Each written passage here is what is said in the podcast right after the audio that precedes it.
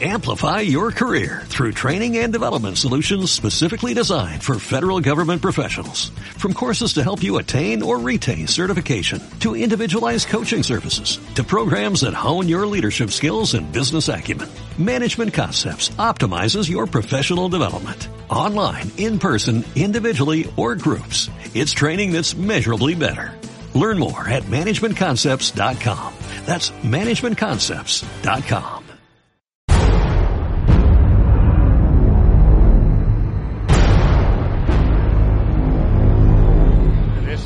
martes eh, tenemos en nuestra tertulia política que colaboran con, conmigo, con nosotros, están los miembros de la plataforma ciudadana Demos, una plataforma que tiene como objetivo mínimo o más próximo conseguir el, diputado de distrito, pero digamos que objetivo máximo, el objetivo máximo de la plataforma sería conseguir una auténtica democracia en nuestro país y la libertad política colectiva para todos los españoles y para hablar de la actualidad del día, además una actualidad que tiene mucho que ver con lo que es la crisis de, del régimen del 78 y sobre todo pues los, lo que es el fracaso y, y, la situación que se vive en algunas situaciones en concreto en el Poder Judicial, pues está con nosotros hoy aquí en nuestros estudios Jesús Murciego, que él es vicepresidente de esta plataforma, de la plataforma Demos. Jesús, muy buenas tardes. Hola, ¿qué tal? ¿Cómo estás? Muy bien. Ya la mudanza terminó, todo salió bien, afortunadamente. Ya estamos en Madrid y ya tenemos que empezar de nuevo.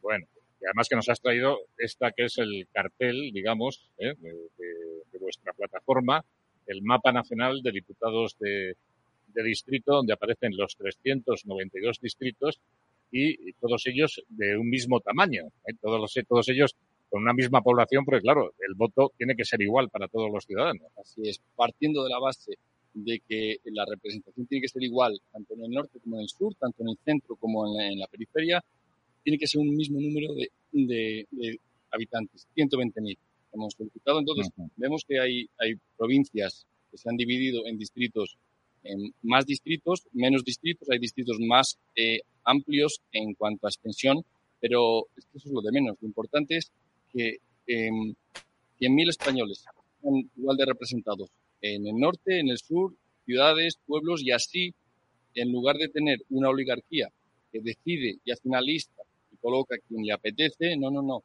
Cada distrito elige y cada distrito tiene un representante y ese representante va a defender los intereses en Madrid del distrito y yo siempre traigo el ejemplo de en Finlandia los, diputados de distrito ecologistas votan a favor de las centrales nucleares. Por muy ecologistas que sea, porque esto no va de ideología, va de intereses y va de defender los derechos.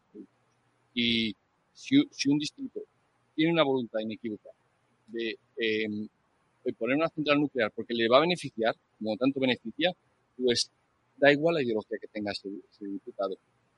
Para los que nos estén viendo por el vídeo, se ve un mapa de España que está pues eh, troceado, digamos, o está separado por los distintos distritos, pero si quieren verlo mucho mejor y tener naturalmente toda la información de las propuestas de esta plataforma ciudadana Demos, pues lo que tienen que hacer es entrar en su página en internet en www.demoslibertad.com.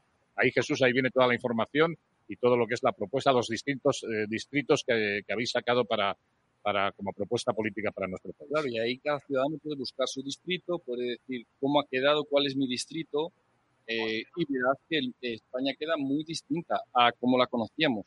España queda eh, dividida con otras reglas, respetando, eso sí, eh, temas históricos como son las provincias, pues no hemos juntado gente de distintas provincias, sino... Ya, habéis respetado un poco lo hemos respetado Las comunidades autónomas no las hemos respetado porque no son respetables, porque no valen nada y son eh, la, razón por la que estamos en, este, en, este, en esta crisis. Pero las provincias sí, también el número de diputados pues, es similar al que hay ahora y para, para realizar esta división hemos utilizado un algoritmo eh, americano que se usa mucho en Estados Unidos, ahora mismo están eh, en estados como Miami o Nueva York, están eh, debatiendo cómo adaptar la realidad electoral, del, mapa electoral, a la realidad social. Hay movimientos de población, la población se mueve. Entonces, no podemos anclarnos en un modelo de 1820 de Javier de Burgos, sino que hay que evolucionar y seguir los movimientos de población. La población en España ha ido hacia la costa, hacia el Mediterráneo, hacia las ciudades, las capitales, Madrid, Barcelona. Pues el mapa de distritos tienen que acompañar esos movimientos, seguirlos y adaptarse a la realidad. Bueno, pues veo que también tenéis distintas cuentas en casi todas las plataformas y aplicaciones, ¿no? Estáis en Facebook con arroba Demos Libertad, también un canal específico en YouTube, Demos Libertad, tenéis eh, Twitter, eh, no sé si tenéis Instagram, bueno, hay de todo. Yo, como estoy en el paleolítico inferior en cuestiones de, informática y de redes sociales, yo muchas de estas eh, redes las desconozco completamente. Pues si estamos en todas las redes que podemos y que, y que nos dejan, aunque nos hayan cerrado el canal de, de YouTube últimamente, por una semana, esperamos tenerlo de vuelta el miércoles. Pero... Eso es que os habéis portado mal. No, eso es que somos disidencia de verdad, que no estamos diciendo lo que el régimen quiere oír. Por supuesto, nosotros decimos la verdad, le pese quien le pese. Y si nos cierran YouTube, pues nos iremos a otra plataforma, pero lo que no vamos a hacer es callarnos. Bueno, pues para comentar eh, las noticias del día que vienen muy cargadas y además que tienen relación con lo que es la crisis del régimen del 78, nos acompañan también en la distancia Pedro Gallego, que le veía hace un momento a través de nuestro televisor, de nuestra pantalla. No sé si estás ahí, Pedro. Muy buenos días, buenas tardes. Buenas tardes, encantado de estar otro martes más con vosotros. Se te escucha muy bien, ¿eh? perfecto. ¿eh? ¿Qué tal nos escuchas y nos ves a nosotros? Bien también, ¿no? Os veo perfectamente. Podríamos estar mejor problemas con... Sí, dime. Dime, dime, Pedro. Ah, no, que he tenido problemas con los auriculares y la cámara. Espero que se me oiga y se me escuche bien. Sí, perfectamente. Y al que no sé si le tenemos eh, en conexiones a, Vicente Ferrer, que se encuentra, si no estoy equivocado, está en Cartagena de Indias, entonces ahí tenemos un misterio que vamos a resolver enseguida. Eh, Vicente, eh, ¿estás ahí, como se decía en las sesiones de espiritismo? Sí, me manifiesto. Ah, me manifiesto. Aquí estoy en Cartagena de Indias. ¿Qué tal, Javier? ¿Qué tal, Muy bien. Jesús y Pedro? ¿Cómo estáis? Bueno, pues encantado de, estar con vosotros. No sé si queréis añadir algo más de lo que nos ha dicho Jesús respecto a un poco el nacimiento, el origen y las actividades de, vuestra plataforma. O pasamos ya directamente sobre el tema del día, que es eh, la crisis, eh, la corrupción ¿eh? Nos, ha, nos, ha, contestado Jorge Fernández Vaquero, que es el portavoz nacional de la Asociación Judicial Francisco de Vitoria, la corrupción del, del sistema judicial que existe en nuestro país y, que es algo que, que, se venía naturalmente no solamente denunciando, sino que se sabía que iba a acabar así precisamente pues lo que es la corrupción del régimen, la corrupción de la partitocracia. Pedro. Sí, bueno, yo creo que podemos disolver nuestras tesis o nuestra nuestras pretensiones en, en el cambio de tecnología en político que queremos, que es mediante el diputado de distrito, para denunciar una serie de elementos que actualmente todo el mundo reconoce que existen, pero ni se pronuncian sobre las causas ni tampoco sobre las soluciones. En el caso de la independencia del Poder Judicial, como sabemos, eh, los jueces no tienen que tener poder, lo que tienen que ser son independientes, que no interfiera a nadie en las decisiones que puedan tomar acerca de cualquier asunto que tengan entre manos.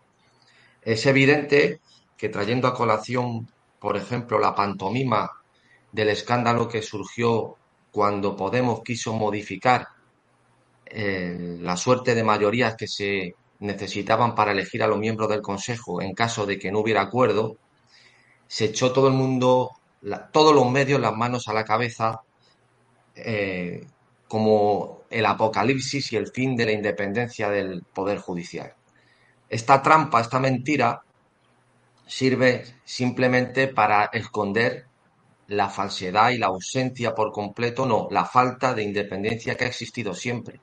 Hace poco eh, un fiscal creo que ya no ejerce como fiscal, eh, Ignacio Gordillo, decía que ya se había acabado la independencia judicial, como que ya se ha acabado. Pero es que cuando la hubo, es decir, todos los miembros de la propia Constitución ya define cómo se nombran los miembros del Tribunal Constitucional, cómo se nombran los miembros del Tribunal Supremo y el Consejo General del Poder Judicial, cómo se nombra.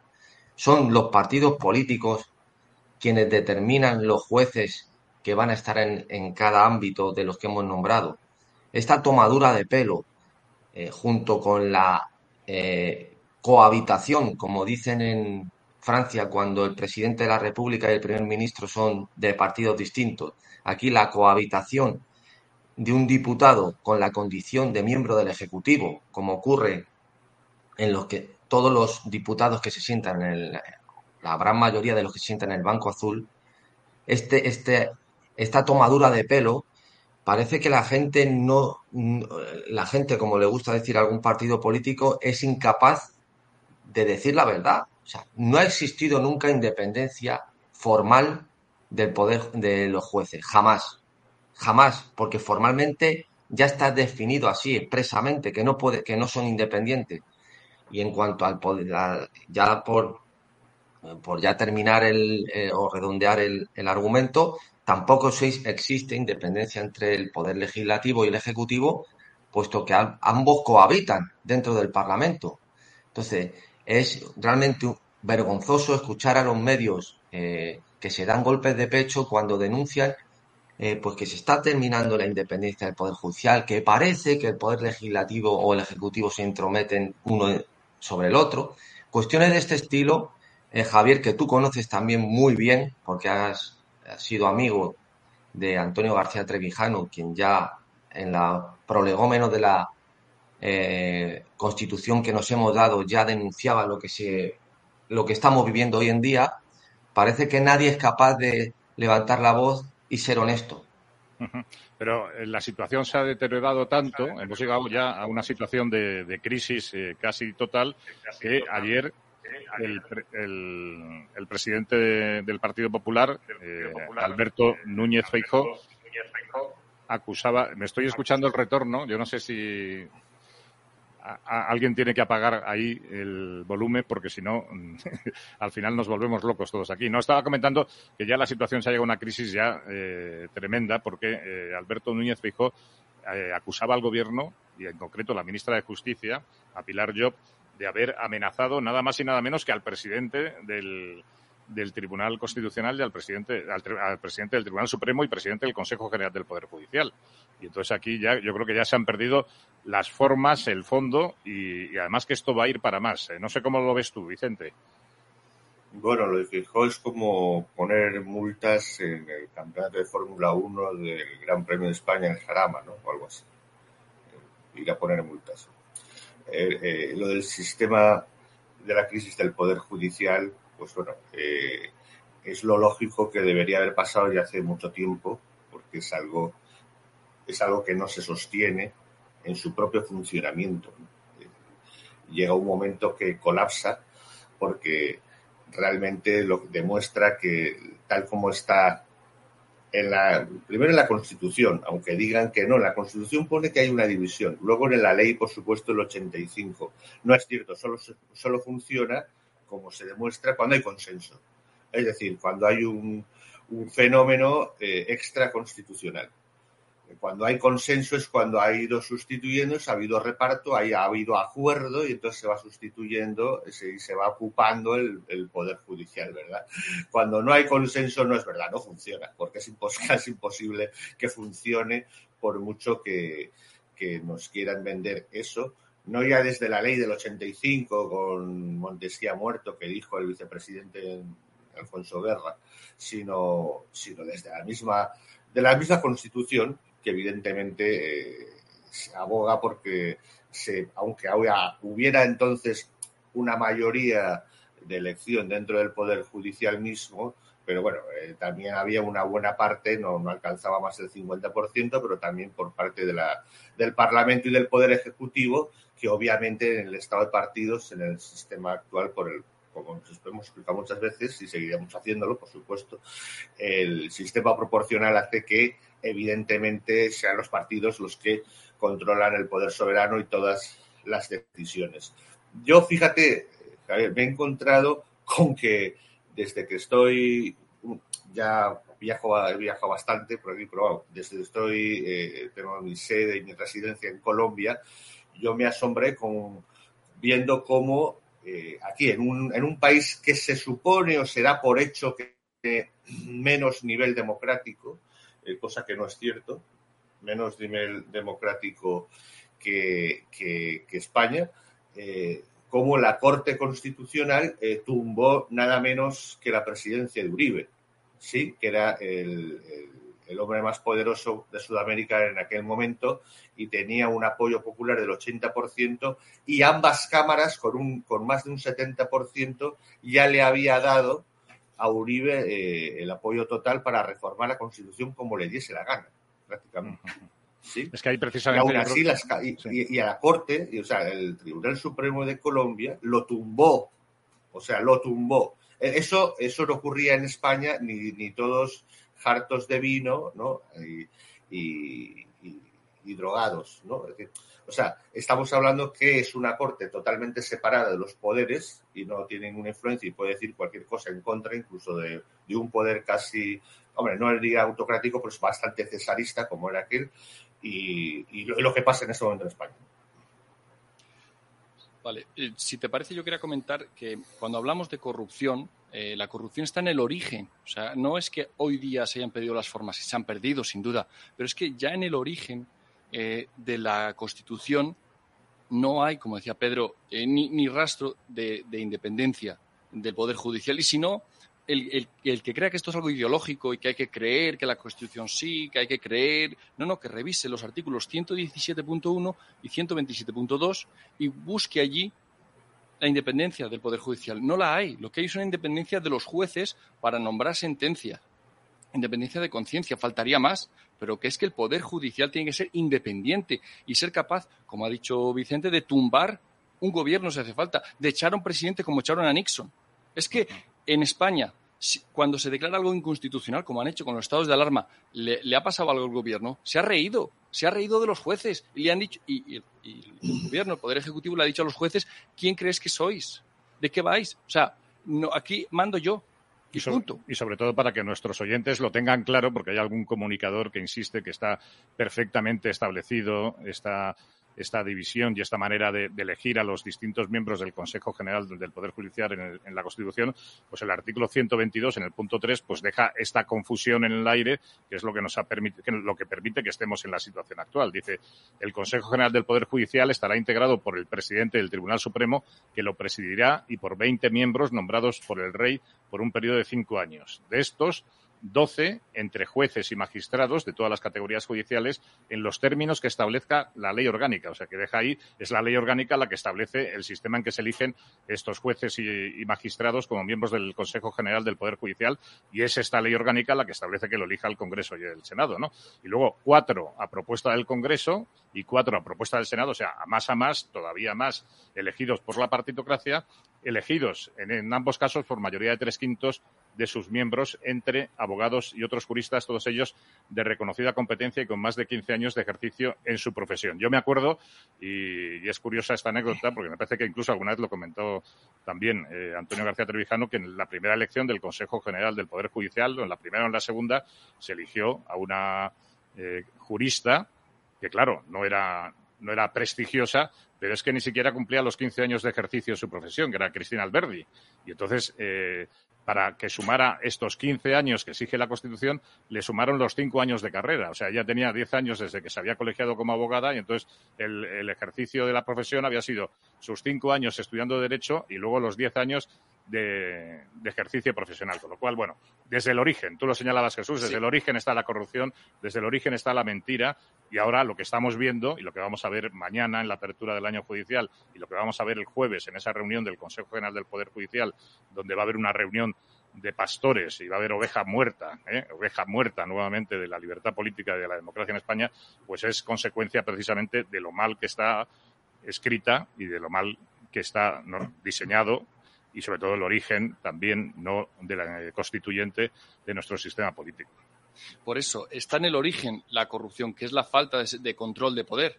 Si no hay control, al final todo degenera en corrupción. Y si un poder, el del Parlamento, en el debate de investidura inviste al, poder ejecutivo, o sea, el legislativo nombra al, al ejecutivo, y luego entre el legislativo y el ejecutivo se reparten el poder judicial, eso no es separación de poder, eso es división de funciones Sí, hay funciones separadas, cada uno en su casa, en, su parlamento, en su, en su despacho, pero hay un poder único y división de funciones. Y ese es el origen de cualquier corrupción. Entonces, ¿hemos llegado a la corrupción? Obviamente, no podía ser. Veníamos de ella, claro. Pedro, sí, cuéntanos. Mira, eh, para, hacer un destilado de conclusiones de lo que ya habéis hablado tanto Vicente, Jesús como tú, Javier. Eh, por ejemplo, eh, estabas hablando antes de, o se ha citado al, al tribunal, las cuestiones de inconstitucionalidad. El Tribunal Constitucional, como sabemos, son 12 miembros, creo que es el artículo 159 de la Constitución, donde lo recoge. Cuatro son a propuesta del Congreso, cuatro a propuesta del Senado, dos a propuesta del Gobierno y dos a propuesta del Consejo General del Poder Judicial.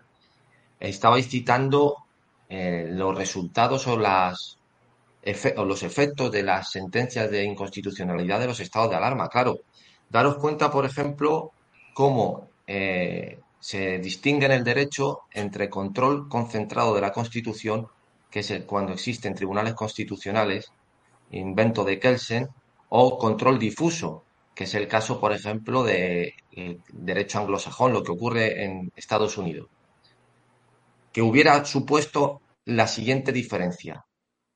Cualquier juez que hubiese recibido una denuncia por el estado de alarma podría, podría haber no aplicado ese decreto de estado de alarma.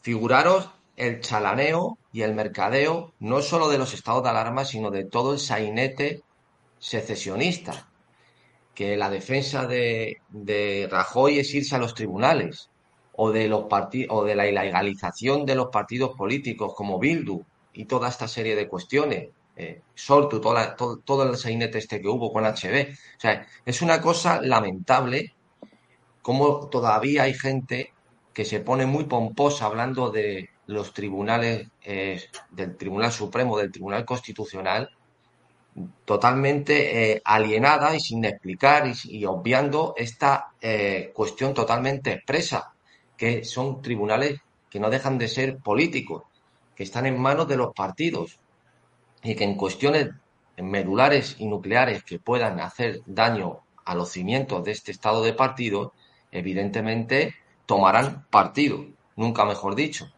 Y harán siempre piña unos y otros por defender unos intereses. Porque aquí la cuestión está en que el consenso es larga masa que los une a todos, para poder atacarse hasta cierto límite. No se puede pasar y rebasar una línea que ponga en peligro el sistema. El ejemplo más eh, meridiano es el de Vox. Vox es el mayor defensor de la Constitución y la monarquía, de todos los partidos que están ahora mismo en el Parlamento, que son estos dos elementos las herramientas y los culpables de lo que tenemos hoy en España. Pues eso es lo que hay. Y la gente, yo no sé en qué planeta vive cuando dice que la Constitución garantiza o deja de garantizar. La Constitución española se basa en un concepto, según la sentencia del Tribunal Constitucional, que se llama eh, eh, sumisión constitucional. No en una democracia militante o lealtad constitucional como ocurre en el derecho alemán. Y aquí se permite, se dan golpes de pecho todos los magistrados, que la Constitución española permite cualquier cosa, literalmente. Incluso la reforma de la Constitución en su último título es capaz de producir incluso la destrucción de la nación si así se decidiera. Esta aberración que es el principio nuclear de cualquier constitución, que es materializar la separación de poderes y defender la unidad del sujeto constituyente, porque es donde se fundamenta, no lo cumple. Entonces, no sé, eh, este, esta trampa y esta mentira, como comentamos la semana pasada, entre llamar constitucionalistas y no constitucionalistas, para no reconocer que la Constitución ampara a cualquiera, incluso a los que quieren destruir la nación. Y esa es una realidad objetiva, eso no se puede discutir, es incontrovertible lo que estoy diciendo.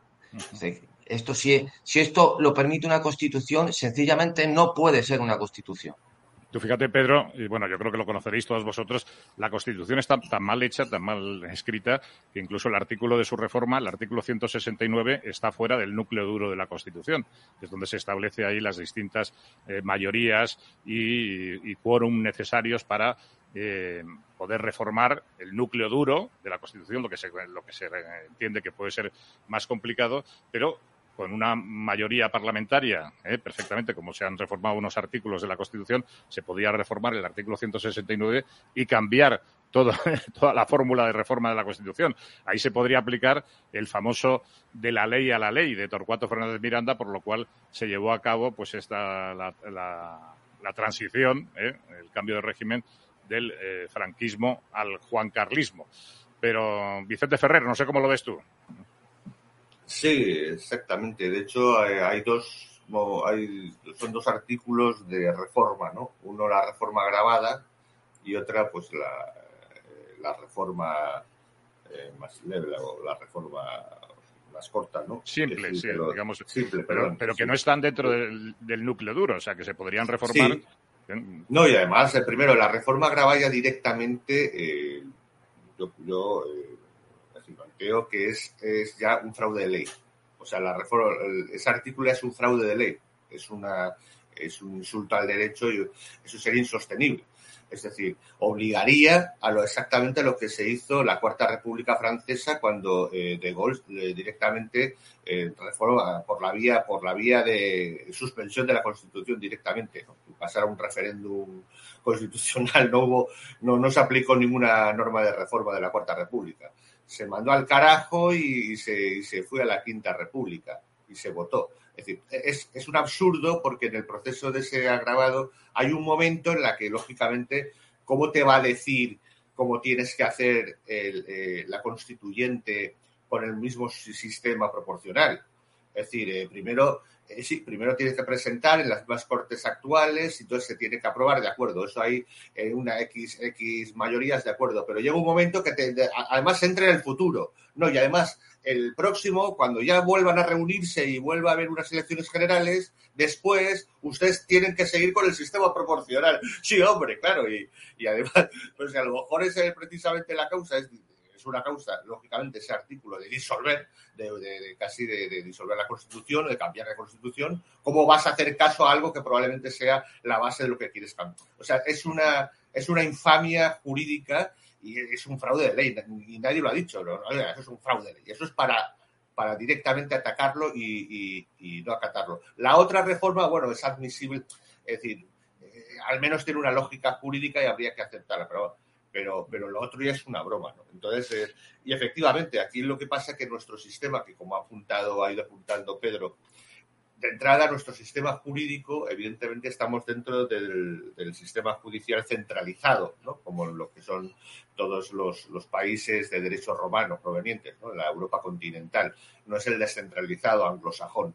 Eh, y, curiosamente, teniendo el centralizado, eh, lo que se supone que es más mecánica la aplicación de la justicia, ¿no? Se supone, eh, aquello de, del ministro de Gracia y Justicia, Francisco Silvela, diciendo que esto es una caja registradora, ¿no? Eh, metes el tal tal, el y te sale la condena o lo, que sea. pues bueno, resulta que con esta constitución tenemos un consenso que pone en un sistema tan rígido como el centralizado, pone a la gente que, que quiere en el, en el órgano y tribunales más importantes ¿no? de todo el sistema, y luego, además, en una constitución que es una, bueno, es, es, es, si no, si lo es como si hubiera una constitución, ¿no? Literalmente es, es puro relativismo socialdemócrata, es de una flexibilidad absurda, ¿no? Es decir, que, que, en la práctica sabemos que fue directamente un copia y pega de la, de la alemana, cambiando cosas, quitando algunas tres o cuatro o cinco. La, la planilla fue esa, ¿no? Y entonces los señores que se reunieron, donde se reunieron, por cierto, que no fue el Congreso precisamente, pues cambiaron, adaptaron tres o cuatro cosillas y pelillos a la mar. Pero realmente es una incoherencia absoluta, ¿no? Es decir, una constitución de esa flexibilidad de interpretabilidad y al mismo tiempo en un sistema rígido que además le metes un estado de partido. Es que es, que es eh, ¿qué puede salir mal? Como lo, tiene, lo tiene todo. Pero la, demostración de la crisis de nuestro régimen y de las instituciones la vamos a comprobar esta misma tarde, en esa en ese debate, en esa farsa de debate que va a tener lugar en el Senado, donde se va a vislumbrar, y por eso si nuestros oyentes están atentos lo van a ver clarísimamente, pues eh, uno de, los fallos y precisamente algo que vuestra plataforma eh, está empeñada en reformar y en corregir, porque nos encontramos ante un senador de designación autonómica que se llama, ¿no? que es Alberto Núñez Feijó, que ha llegado a la presidencia del Partido Popular y entonces como no tenía escaño, no podía tener escaño en el Congreso, entonces se ha sacado el comodín, el comodín de, de ser designado eh, senador por la comunidad autónoma. Que ya la designación de senadores por la comunidad autónoma es que eso ya es una aberración desde el punto de vista de la representación.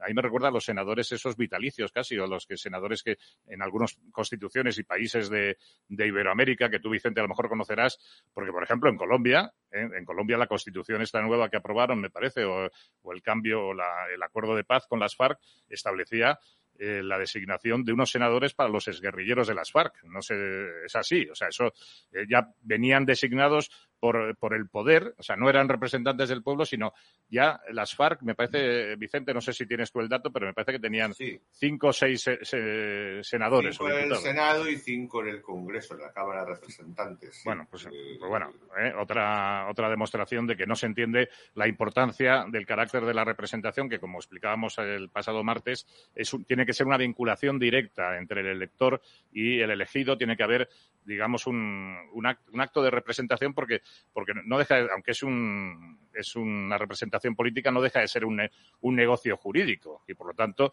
tiene que haber incluso la posibilidad de revocación de ese, de ese poder, de esa representación. Bueno, pues esta tarde en el Senado se sienta este este senador, este falso senador. ¿eh? Por la, yo, yo, llamaría falsos senadores, bueno, a todos los senadores designados por las comunidades autónomas, claro. Pero bueno, eh, Alberto Núñez Feijo, y entonces que había promovido precisamente este debate para dar visibilidad a su liderazgo como líder, como presidente del PP y líder de la oposición, quería un debate cara a cara con el presidente del gobierno. Han centrado el debate en, exclusivamente en la cuestión de la energía. Y ahora ya parece ser que Alberto Núñez Fijo se está arrugando, dice, bueno, es que no es el debate que nosotros queríamos, solamente se va a hablar de energía, hay muchos más problemas, y luego además el, presidente del gobierno va a tener un tiempo ilimitado, va a poder contestar cuantas veces quiera, y yo solamente voy a poder tener eh, 15 minutos. Digo, bueno, pues entonces eh, no haberte metido en este jardín, ¿no? Pero, pero bueno, eh, ¿cuál es vuestra opinión? ¿Cómo lo veis? Uno se tiene que preguntar a quién representa Núñez Fijó. Al Partido Popular, claro. Eso es, a los partidos, a los ciudadanos, ni los de Galicia siquiera, ni los del PP, ni los de idea conservadora siquiera, están representados por ese señor. Ese señor es un empleado de uno de los grupos del Estado, de los partidos del Estado, a sueldo del Estado y trabajando para el Estado, que van a defender eh, sus ideas o, su, su, derecho a heredar el desastre que está haciendo Sánchez, porque a conservarlo. Pues no quieren cambiar nada. Ya han dicho que eso de cambiar leyes, como decía Rajoy, eso no toca. Eh, lo, que van, entonces, que se pregunte uno, ¿qué, a quién representa ese señor en el Senado? Ya un Senado eh, que tiene sentido en países que tienen eh, estructura federal o que tienen varios sujetos políticos. En España hay un sujeto político de derecho, que es la nación española. No tiene sentido el Senado ya de por sí. Es una redundancia para jubilar a, los, a las viejas glorias de los partidos que no tienen nada que hacer y que, casi les da vergüenza cuando vienen los niños a, visitarlo en que trabajan. Se pasan el día en la cafetería. Pero si fuera el Congreso, o, eh, ¿a quién representa? Claro, pero el Congreso no puede hablar. Se sienta ahí, que también llama la atención que se pueda sentar al lado de la, cuca gamarra esta. Eso es, eh, es, que, es que se supone que, cada, cada eh, diputado representa ciudadanos y estos no representan más que a, su partido, a su partido, a esta élite corporativa, a la, cúpula de su partido. ¿Cómo se cambia? O sea, ¿cómo te lo, cómo, te convence? Te dice no, representa unas ideas. Pero es que las ideas políticas no tienen derechos. Los ciudadanos tienen derechos a ser representados, las ideas no. Entonces, si hay ideas que no están representadas, no pasa nada. Lo que no puede haber es que haya ciudadanos que no estén representados. Y eso pasa con toda España, porque si quieres quejarte, ¿a quién te vas a quejar? ¿Cuál es tu diputado? Ah, ¿Cuál es el de, el de, Madrid? Habiendo 30, como he puesto en el mapa 30, ¿cuál es el, el tuyo? Y por eso el error, y hay que denunciarlo, por ejemplo, de comunicadores que son muy populares y tienen mucha fama, eh, Jiménez Los Santos, Federico Jiménez Los Santos, que no deja de repetir que todos los diputados en Corte son representantes de todos los ciudadanos, son representantes. Eh, dice, no, pero oiga, que eso no, ¿cómo que los de Bildu son mis representantes? Eh, son eh, representantes míos o los de Esquerra Republicana. Oiga, no, yo quiero, yo tendría derecho a saber quién es eh, mi diputado, quién es mi representante, con quién tengo yo esa vinculación por parte del territorio que habéis vosotros muy bien desarrollado en vuestra propuesta ciudadana. ¿A quién tengo que ir a quejarme si ha votado en contra de mis intereses? ¿A quién tengo que buscar? ¿A quién tengo que pedirle cuentas? Y que me rinda cuentas. Claro, pues sí, la tesis de Federico Jiménez Los Santos, que tenemos que rendir cuentas a los 350 diputados. Pedro, ¿cómo lo ves? Sí, bueno, es la herencia del fin del mandato imperativo, eh, pero que defiende no solo Jiménez Los Santos, sino, por ejemplo, eh, eh, politólogos, aunque es una palabra que detesto, como por ejemplo bueno, pues Sartori. Sí, como por ejemplo Sartori, vamos, bendicen esto y prácticamente tachan o tildan de locos a los que quisieran o pretendieran volver al mandato imperativo, a lo que hacías alusión entre elector y elegido, eh, de, eh, que, se, que, se, oficiaba siglos antes. Eh, claro, los, el mandato imperativo, cierto es que no tenía iniciativa de, de gobierno, los famosos calle de Dolans, los cuadernos, cajones de quejas, y todas estas series de cuestiones eh, no, no tenían iniciativa, eran más bien de gobierno, eran más bien cuestiones de tipo económico, tasas, impuestos, sobre cuestiones de este tipo, ¿no? Pero el espíritu estaba ahí, en, tener que representar un mandato que te da el elector y defenderlo eh, para, y llevarlo a cabo, lógicamente. Y, pero lo más importante, como ya advertimos eh, la semana pasada, no es simplemente eh, esa elección de tu representante, sino la capacidad de control sobre él, teniendo la posibilidad de revocarlo si no cumple lo prometido. Aquí realmente se da un cheque en blanco a un partido que puede elegir a en la lista a quien le dé la gana, puede estar tanto, como dice un economista amigo nuestro, puede estar tanto Juana como su hermana, porque es irrelevante quien figure, porque es un empleado y votará lo que le diga su jefe, y no tendrá, curiosamente, ninguna consecuencia ninguna de sus acciones, porque no tienes manera eh, técnica posible, procedimental, para pedir cuentas a cuando no se cumplen lo prometido.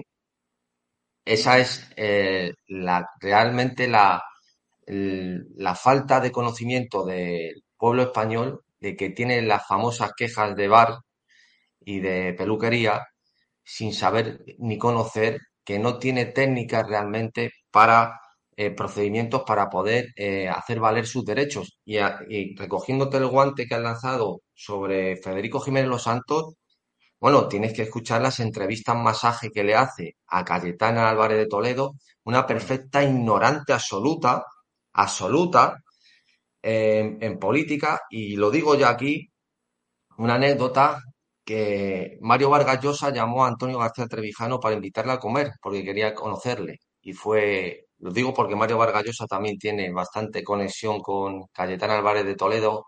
Ambos se pasan la mano por la espalda, que son los dos maravillosos, igual que Ansón.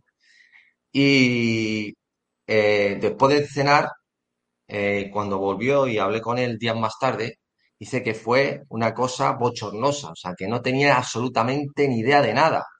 Bueno, pero hay que, hay que reconocerle a, Mario Vargas Llosa que por lo menos escribe muy bien, eso sí, eh, a mí sus novelas... Claro, e, exactamente, pero eso es otro... Sí, bueno, que es un gran... Eso, es, eso son dos cuestiones distintas. Puede escribir muy bien, pero ser un ignorante político. De hecho, es un defensor acérrimo de la democracia y del felipismo eh, lo era. Y, es un absoluto ignorante. Lo, sigue siendo. Y en el caso de Cayetana Álvarez de Toledo, ya que la has puesto, claro, ya se preguntaba y se cuestionaba, dice, ¿por qué la existencia de lo que ella llamaba el plano inclinado de la política española? Dice, ¿pero por qué la política española tiene ese plano inclinado a favor de los nacionalistas y de la izquierda y la derecha? Digo, mira, eh, es que no te has enterado de cómo se desarrolló la transición en España, porque si te hubieses eh, enterado de cómo se aprobaron los estatutos de preautonomía, tanto del País Vasco como de Cataluña, que fueron preconstitucionales, que ya tanto que reivindican eh, la España constitucional, pues eh, lo que no lo que no se ha enterado todavía, alguien se lo dirá algún día,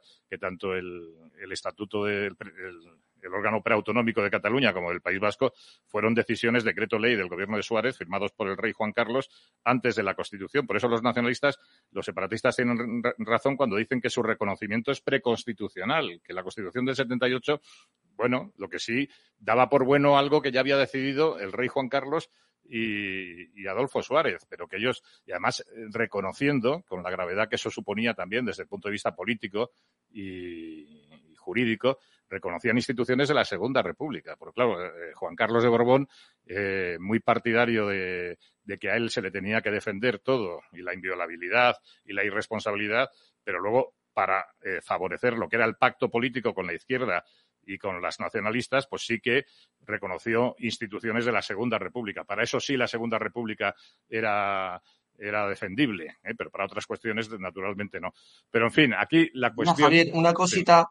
Una cosita para terminar la representación y, me callo, eh, porque esto venía a cuento porque en el libro que le ha dado tanto bombo Federico a Cayetana, dice que ha valido la pena o vale la pena todo el esfuerzo y a todo lo que se expone eh, con tal o con la sensación de representar los intereses de España. Claro, esta mujer, figúrate qué representación, una mujer que ocupa un asiento en el Parlamento porque la llama Rajoy por teléfono y la pone en una lista. Y se cree que es una, que el advenimiento de la Virgen María y que viene aquí a salvarnos a todos. una cosa de risa. Que está, en esas tesis está eh, también el ignorante político de Federico, que se la da de listo, que ha pasado desde el Partido Comunista a Vox, o Girauta, que ha pasado por el Partido Socialista Catalán, por, eh, luego estuvo en el PP y finalmente en Ciudadanos, aspirando no sé a qué, a que un día alguien quiera hacerlo bien. O sea, esto realmente, estos son los filigranas de la política y de la crítica política en España. Es que ya sabes que hay algunos que se inyectan eh, marxismo, leninismo en las venas eh, con 18 o 19 años y luego se las dan de liberales, pero siguen siendo tan totalitarios y tan enemigos de la libertad porque, porque no, entienden lo, no, no entienden lo que es la libertad colectiva, no entienden lo que es la democracia y luego se asombran de que el comunismo siga avanzando y ellos, pues bueno, no dejan de ejercer pues también un, un, pensamiento en ese aspecto totalitario. No sé si Vicente Ferrer, eh, desde Colombia, nos quiere comentar alguna cuestión.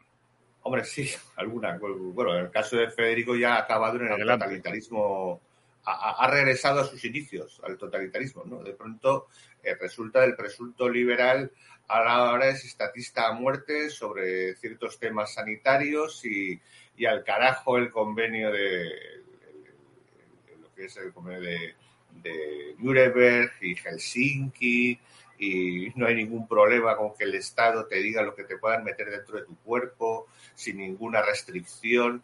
Espectacular, ¿no? Decir, el, paso de, del señor los Santos. En cuanto a los otros dos personajes, pues, pues, es que Vargas Llosa, bueno, eh, es increíble. Yo lo veo por, por y por las, internacionales aquí, cuando es increíble. Él dice siempre que él cree que es liberal, o en cierto sentido liberal, ¿no? Es decir, pero eh, va a la socialdemocracia pura y, de pronto resulta que el antidemocrático en Estados Unidos es Trump y todo el movimiento eh, de imposición de agendas, etcétera, y de, y de tal del Partido Demócrata, que es la, mayor escalada antidemocrática de su historia. Y resulta que es al.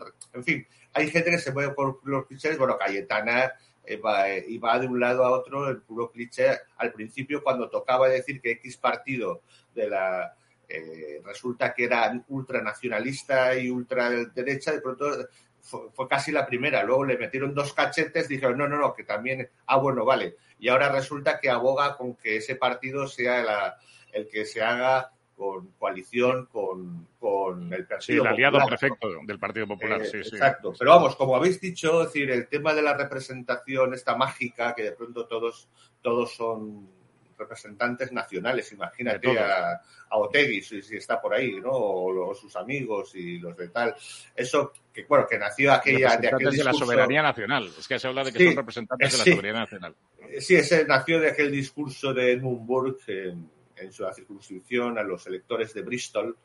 Eh, que en un momento dado pues, pues les dijo aquello que todo, todo debe de ser tiene la, la, comuna como mágicamente en el momento en el que te dan el curul, ¿no? Como dicen aquí, el escaño, ya se el Espíritu Santo de la soberanía cae sobre tu cabeza y entonces ya todos somos representantes de toda la nación, ¿no? Cosa que tiene que es, simple, un simple sentido de la responsabilidad cuando cada uno somos representantes, tiene que ser representante de las personas que representa, que en este caso en España no hay ninguna. ¿no? Y es ahí, es ahí el tema, el tema de la responsabilidad, que es la clave. O sea, pedir responsabilidad. ¿Quién es responsable en el, en el sistema español? No hay nadie responsable. Empezando por el rey. claro, eso se va imitando, ¿no? A todas las capas inferiores de todo el sistema político. No hay responsable. ¿A quién se le pide eh, responsabilidad?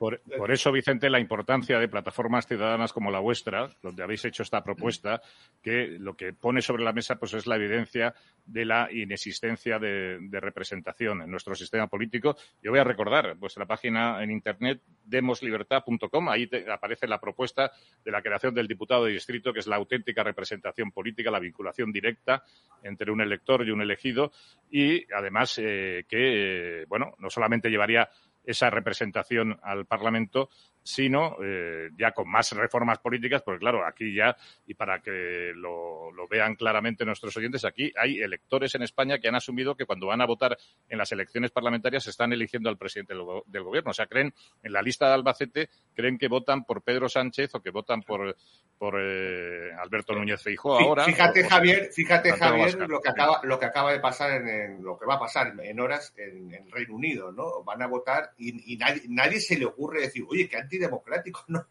Pegar una pata porque saben ahí eh, que quien en la soberanía está el Parlamento, y punto. Y, el, y, no, no, fue elegido el señor Johnson, fue, era el líder del partido en ese momento.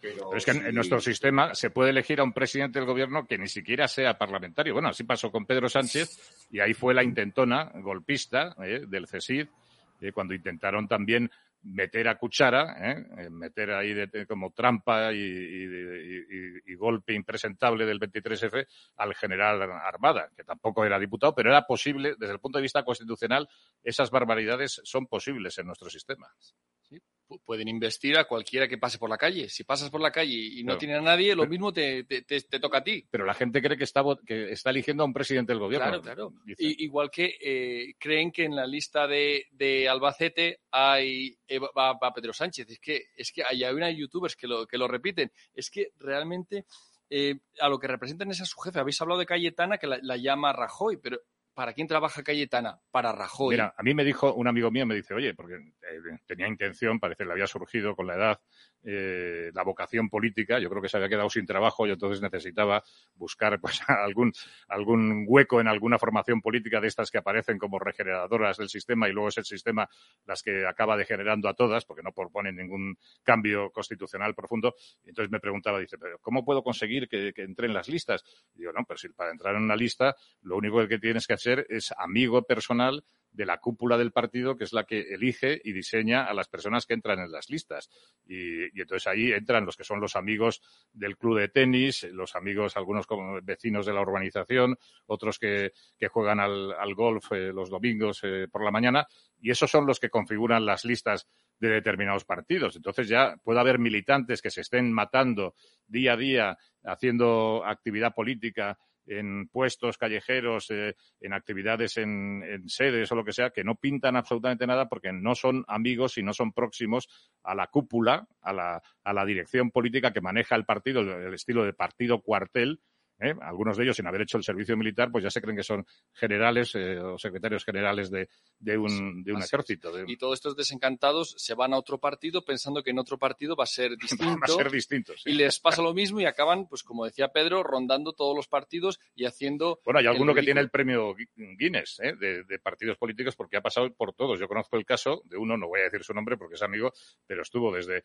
el Partido Aragonés Regionalista, Partido Popular. Luego me parece que pasó por UPyD, Ciudadanos Ciudadanos, eh, no sé si estuvo en un partido también de Mario Conde, luego tuvo su tránsito por Bosch y ahora me parece no sé dónde exactamente está, pero bueno, que ha pisado, se podía presentar para que saliera en el récord Guinness de, de militancia política. Claro, claro, porque como aquí, para que la gente lo entienda en nuestro sistema, la soberanía no está en el Parlamento, está en los partidos. Los partidos hacen y deshacen lo que bien entienden y tienen ideología o no la tienen, o tienen un discurso o lo cambian mañana, pero ellos dan el poder. Entonces, nuestra propuesta es devolver la soberanía y el poder a los ciudadanos, que sea la gente la que controle a los políticos y no los políticos que se controlen entre ellos. Bueno, tenemos que terminar. Vamos a terminar con la, opinión la expresión de nuestros dos invitados que están en la distancia, Pedro Gallego desde Canarias y Vicente Ferrer desde Cartagena de Indias en, Colombia. Pedro, adelante. Bueno, para ir terminando y, por ejemplo, para eh, eh, redondear o, poner una postilla también a lo que acabéis de decir, el nombramiento del presidente, o sea, el único nombramiento que se hace directamente en España, curiosamente, es eh, mediante una ley franquista, que es la ley de propiedad horizontal, que es para elegir o sea, el nombramiento no es la única elección que es para elegir el presidente de la comunidad de vecinos. Ese es el único que se, que se elige en España con la legislación actual. Directamente. Porque, porque el, eh, como habéis referido muy bien, eh, es el artículo 99, eh, el nombramiento para presidente del gobierno, que efectivamente no se elige a nadie. O sea, nadie. Lo que pasa que la trampa está en el psicologismo de creer que es de esa forma. O sea, la gente cuando vota cree que está eligiendo ya directamente a un presidente, porque ya está todo dado y la gente lo viene lo asume como, como verdadero, aunque las reglas formales sean distintas. Porque este ese ya es el escándalo y el escarnio total. Y para contar otra anécdota, nosotros tuvimos un programa con Arcadi Espada, nos lo contactó con él Arcadi, que, le, que es muy amigo de Cayetana y está en la asociación libres e iguales, junto con todos muchos de los que hemos citado, como Federico Jiménez Los Santos y muchos más, en los que ellos apelan a la Constitución como elemento, vamos, salvador de lo que tenemos hoy. Como tabla sagrada duró este hombre, duró este hombre en el programa los cinco minutos que después de hablar él me puse a rebatirle todo lo que estaba diciendo, cortó y se fue. Estos son los, los que presumen de, democracia. Cortó el programa, o sea, cortó el ordenador, la videollamada y, desapareció. Porque no le gustó que le dijéramos. Eh, Eso se llamará ghosting, me parece, ¿no? Es el término que se utiliza, ¿no? El, fantasmeo, ¿no? Algo así. ¿eh? Pues bueno, oye, eso está muy de moda en las relaciones eh, amorosas. O sea que a, veces hay que interpretarlo no como un desprecio, sino como un aprecio, ¿no? Muchas veces hay, hay de todo. Bueno, Vicente, desde Cartagena de Indias, eh, ¿qué nos quieres decir para terminar? Pues que eh, exactamente la representación es fundamental, la de verdad, ¿no? Y que una buena noticia ha sido que hayan tumbado abajo eh, esa, ese, ese, horror de constitución que hacía que la naturaleza tuviera persona jurídica y, unas cosas absolutamente increíbles, Estado inclusivo de derecho, bueno, unas cosas que, aparte de eso, que las constituciones no son cartas a los Reyes Magos. Es decir, eh, y, eso es lo que tenemos que dejar que hasta que no tengamos claro la ciudadanía que la constitución sirven para dividir al poder y controlar el poder y haya un, un nivel de responsabilidad y de pedir responsabilidad desde el pueblo soberano a sus representados. Y desgraciadamente eso eh, se está perdiendo y hay una oleada de, supuesta mirar hacia Europa a lo largo de todo el continente americano, hispanoamericano, la zona hispanoamericana, y hay una segunda oleada eh, de ese asalto al estado de, estado de partidos. Entonces, eh, tenemos que saber exactamente cuál es la realidad de la democracia y qué nos venden eh, como democracia y los, las cartas a los Reyes Magos de Constitución no, es democracia, es, es realmente eh, tratar de dividir el poder y, tratar de tener representación para poder controlarlo. Bueno, pues lo tenemos que dejar aquí, no tenemos tiempo para más. Damos las gracias a los participantes en el día de hoy en la tertulia de, de Demos a Jesús Murciego, que ha estado aquí con nosotros. Muchas gracias, Jesús. Un placer siempre. ¿Eh? No sé si te podremos tener todos los martes, pero siempre que puedas estarás aquí invitado. ¿eh? ¿Eh? Participando. Y también a nuestros contertulios en la distancia, Pedro Gallego, desde las Islas Canarias. Pedro, gracias, un abrazo. Gracias, un abrazo. Muchísimas gracias, un abrazo a todos. Y Vicente Ferrer, desde Cartagena de Indias. Vicente, un abrazo muy fuerte también. Aquí, desde el Centro Histórico de las Españas, para todo el mundo, Un abrazo para todos, amigos. Amplify your career through training and development solutions specifically designed for federal government professionals. From courses to help you attain or retain certification, to individualized coaching services, to programs that hone your leadership skills and business acumen, Management Concepts optimizes your professional development. Online, in person, individually, or groups, it's training that's measurably better. Learn more at managementconcepts.com. That's managementconcepts.com.